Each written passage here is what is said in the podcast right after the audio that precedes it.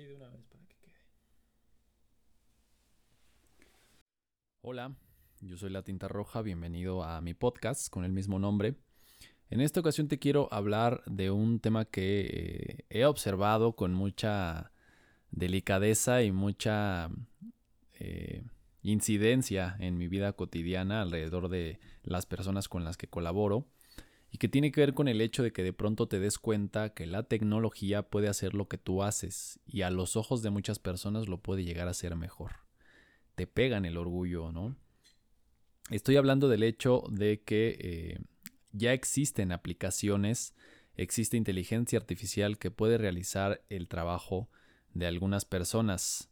Eh, yo te voy a contar algunos casos en particular porque son los casos que yo vivo a mi alrededor, por los colaboradores con los que yo trabajo, las colaboradoras.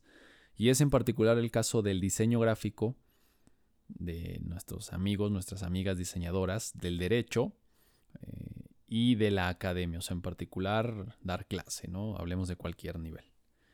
Este tema es muy interesante porque tiene que ver mucho con un concepto que utilizan muchos filósofos, charlatanes, pero también muchos eh, personajes eh, muy motivacionales, que es la resiliencia. Reponerse o tener la capacidad de reponerse a tropezones, a caídas, verle el lado bueno, identificar cómo aprendes de eso y continuar. Entonces, eh, esto tiene mucho que ver con eso, pero también tiene que ver con el mito de la universidad o el mito del conocimiento. Yo tengo la firme teoría de que hoy, por cómo se encuentran las cosas, por cómo se maneja la información, el hecho de que tú sepas algo ya no te vuelve superior a otra persona, porque no importa si es un doctorado, no importa si es un máster de másters que tú tomaste en una universidad eh, de gran prestigio, el conocimiento está en Internet y cualquier otra persona puede llegar a obtenerlo.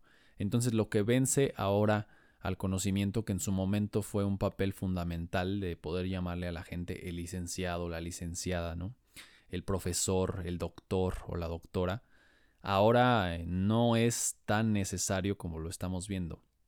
No me malinterpreten las profesiones y que contemos con personal capacitado en distintas áreas siempre va a ser necesario. Pero que tú te sientas superior por saber algo que no sabe otra persona mm, te puede llegar a confundir porque ese, ese sentimiento de superioridad se te puede acabar en cualquier momento cuando la otra persona realice un par de clics en Internet.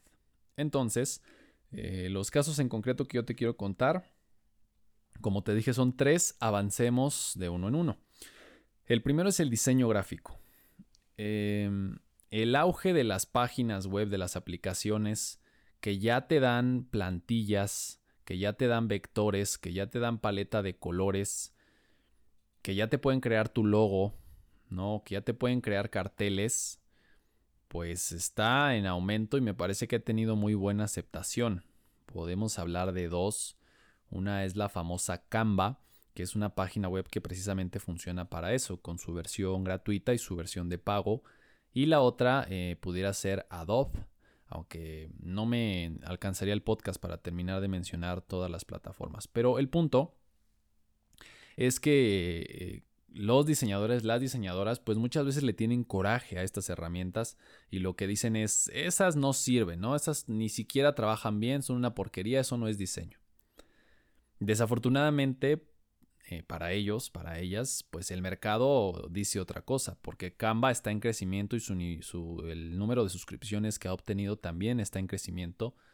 Y muchas personas han optado por utilizar esa aplicación en lugar de contratar un diseñador o una diseñadora. Aunque esto tiene varias causas, o sea, no necesariamente tiene que ver con que Canva haga mejor el trabajo que un diseñador o una diseñadora. Yo conozco grandes genios y tengo la fortuna de conocer a grandes genios del diseño gráfico y me consta que en Canva jamás podré encontrar lo que ellos hacen pero tiene que ver con el hecho de que los proyectos de emprendimiento, o sea, cuando tú tienes un pequeño changarrito y requieres el apoyo del diseño gráfico, pues no necesariamente tienes el dinero para contratar un diseñador. Por lo tanto, tienes que buscar herramientas que te permitan satisfacer esa necesidad, porque al final necesitas el diseño, pero no tienes el dinero.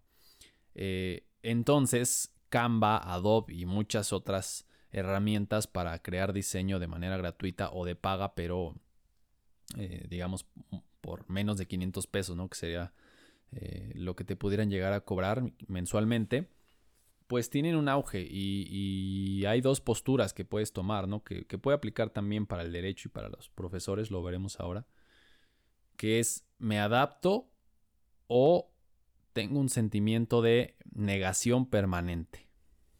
Para el caso del derecho, pues ya existen aplicaciones o páginas, tal es el caso de EasyLex, y bueno, ahí hay infinidad, infinidad. Incluso, eh, por ejemplo, si quieres crear un contrato o un aviso de privacidad, las propias instituciones gubernamentales te dan machotes donde tú puedes crearlo, ¿no? Son machotes, un, un formato que ya tú puedes moldear, pero que ya tienes la base del documento para que no tengas que estar inventando cosas y no te metes en problemas legales también, ¿no? O sea, que tenga vacíos legales tu contrato. Eh, lo mismo, y me parece que los abogados tenemos el ego todavía más alto porque ahí se ha sido un sentimiento de negatividad, de creer que seremos intocables, que los abogados, eh, como se vincula mucho, pues al final es una de las aspiraciones del abogado, ser juez, como se vincula mucho con ser juez, pues se tiene la creencia de que nunca podremos ser sustituidos porque el juez nunca podrá ser sustituido y el ego es horrible, ¿no? Pero la realidad es que no todos pueden ser juez, jueces o juezas entonces muchos sí verán eh, mermado su trabajo porque habrá páginas, aplicaciones o incluso espacios gratuitos donde puedas crear un contrato en lugar de contratar un abogado. Para el caso de la academia, que me parece que es un tema todavía más delicado y, y que está más en auge ahora con la pandemia, esto de aprender desde casa y que existan plataformas donde tú puedas aprender ya sea de manera gratuita o de costo. Yo mismo estoy involucrado en un proyecto eh, que es Proyecto Guamedia, donde estamos ofertando ese tipo de educación, pues la paranoia del académico, de la académica es todavía mayor. A mí me ha tocado leer eh, cuando tuvimos que hacer esta, este cambio obligatorio, que bueno, desde mi perspectiva debió haber sido desde antes, pero este cambio obligatorio por la pandemia de lo físico a lo digital, me tocó leer infinidad de comentarios de profesores que decían es que la tecnología nos va a quitar nuestro trabajo y es que lo que quieren es sustituirnos. Y entonces viene esta, esta coyuntura de la que quiero hablarte, eh, porque hay de dos opciones, como te mencionaba. Lo niegas y sigues dejando que tu ego te domine y dices, yo soy el chingón y yo me preparé veintitantos años o cuatro años de licenciatura y dos de maestría y dos de doctorado y te pesa el ego y dices, una aplicación o un, eh, una inteligencia artificial no va a venir a hacer mi trabajo. Eso lo puedes seguir pensando, pero la verdad es que al mundo le importa poco, porque la demanda va a seguir siendo mucho y la oferta se va a tener que... Eh, sanar y en ese sentido surgirán estas aplicaciones.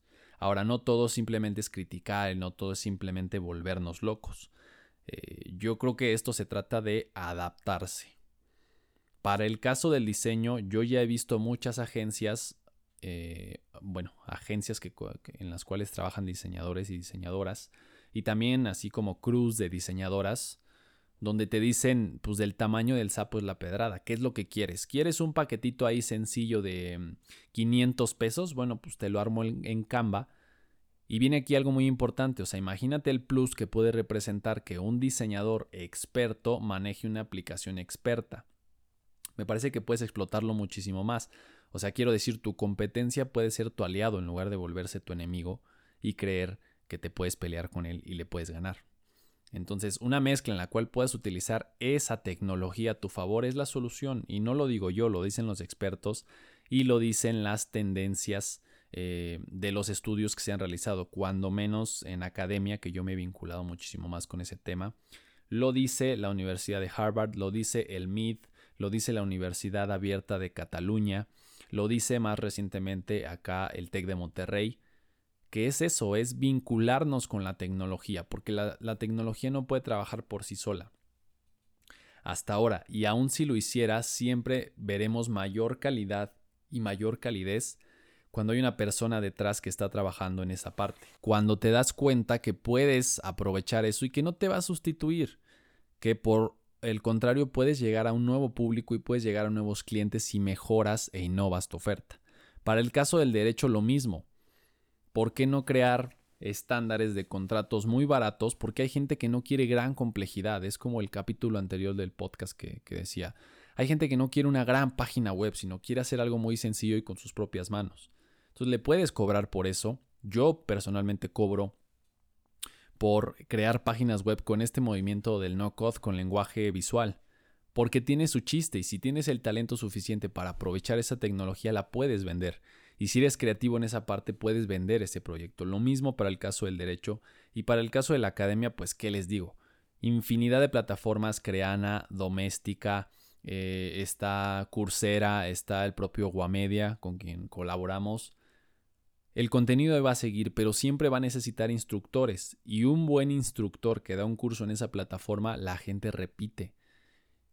Y la academia tiene esa ventaja de que una vez que creas un curso MOOC en línea, se pueden inscribir mil personas, diez mil personas. Y si es un curso con fines de lucro, vas a tener gran rentabilidad. Puedes incluso si te arriesgas tener tu propia página web y dar tus propios cursos y ponerlos masivos no solamente para tu ciudad, sino para tu continente y llenar esos cursos. Entonces, la lección aquí es eh, que ante un reto de esa manera y que me parece que en los siguientes años los estaremos teniendo de manera más constante frente a nosotros, pues la solución es ver cómo le sacamos jugo a eso en lugar de eh, permitir que la ceguera del egoísmo de la profesión ¿no? y el mito de la universidad, de que una vez que estás en la universidad has logrado el camino y eres el mejor y eres superior, pues dejar que esa ceguera no nos tumbe porque te puedes quedar atrás. Hoy hay cambios tecnológicos, casi te puedo decir que una vez por mes sale un dispositivo, un móvil, y ya está preparando la competencia otro dispositivo y en lo que sale un dispositivo móvil ya salieron otros audífonos y ya salió otro curso y Facebook ya se renovó y en fin, tienes que mantenerte actualizado en todo momento. Entonces la lección es esa. Si una aplicación o una página o un eh, elemento de inteligencia artificial piensas que te puede sustituir, lo mejor que tienes que ponerte a pensar es cómo puedes volverlo tu aliado en lugar de dormirte en tus laureles. Ese fue el tema de hoy, espero que te sirva, que te ayude a eh, entender mejor este tema y sobre todo a potencializar la habilidad que puedes tener relativo a lo que te comento y que no dejes pues que te venza una aplicación, ¿verdad? Porque si suena muy puños que eso te pase. Em, espero que te haya gustado este podcast, que me ayudes a compartirlo, que podamos llegar a más gente. Recuerda que me puedes encontrar en Facebook, en mi página como Rafael Ángeles Oficial. Me puedes encontrar en Instagram como guion bajo la tinta roja y puedes encontrar mi página eh, web como www.rafaelangeles.com. Este podcast ya se encuentra disponible en Spotify, en Anchor y en Google Podcast. Este último es gratuito, no necesita suscripción. Así que puedes tenerlo. Compártelo. Gracias por haberme escuchado. Puedes continuar trapeando, puedes continuar estudiando, puedes continuar en la combio donde quiera que te encuentres. Ponte el perro cubrebocas y nos vemos en el siguiente capítulo. Ah, mentira, güey. ¿Cuál nos vemos? Nos escuchamos.